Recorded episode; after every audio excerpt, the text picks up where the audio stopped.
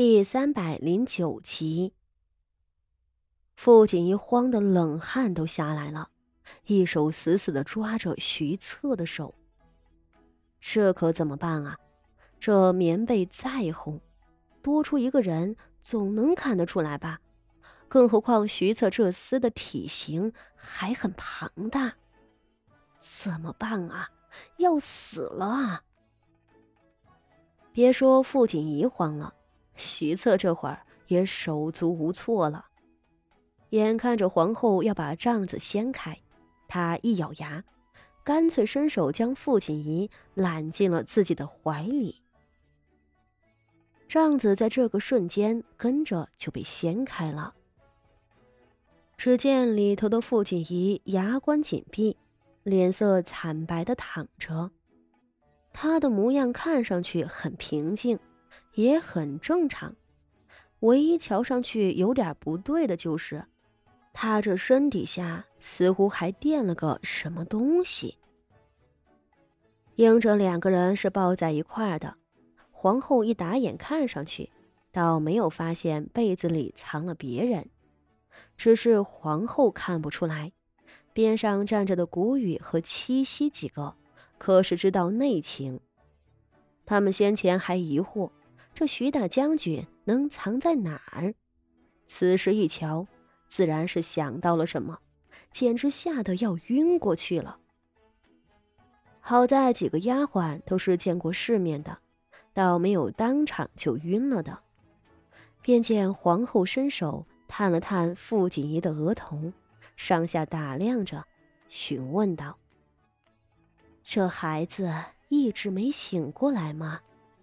可还有性命之忧？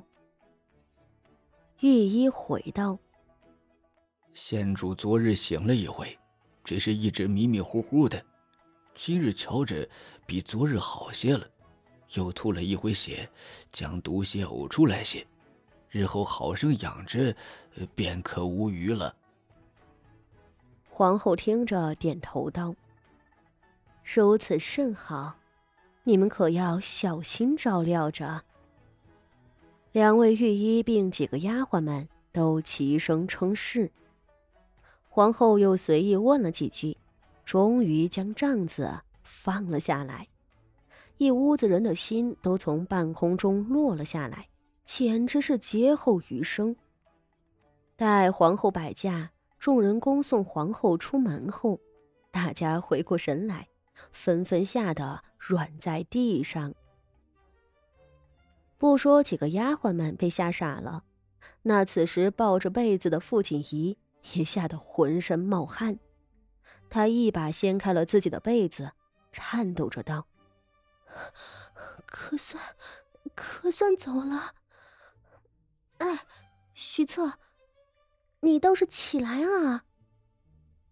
他怒目盯着徐策凑近了的脸，一手却掐徐策环在自己腰上的手臂。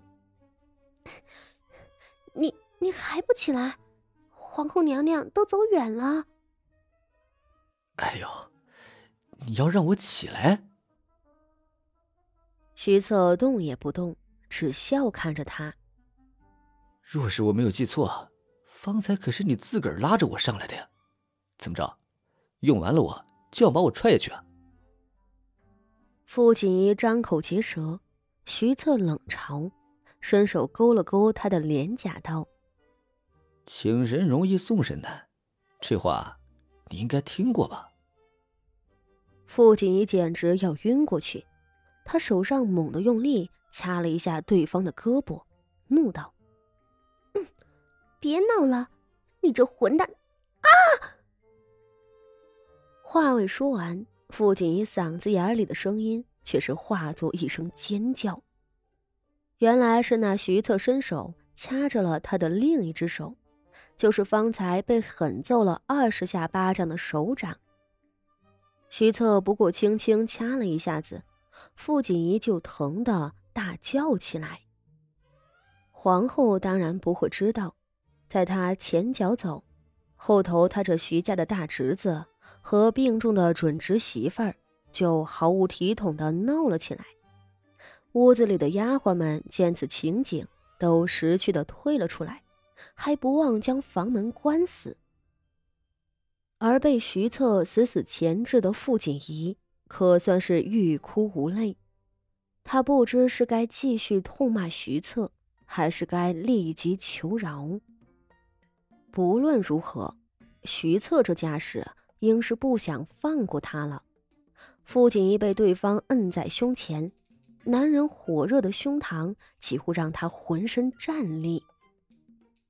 傅锦仪求助无门。徐策也显然没有过够瘾，两个人就这么僵硬的躺了许久。徐策倒是没有更多的动作了，还是傅锦仪颤声问道：“你，你到底想做什么啊？”“我想做什么？”徐策乐了。“难道你觉着我应该现在就要了你？”傅锦仪惊恐的看着他。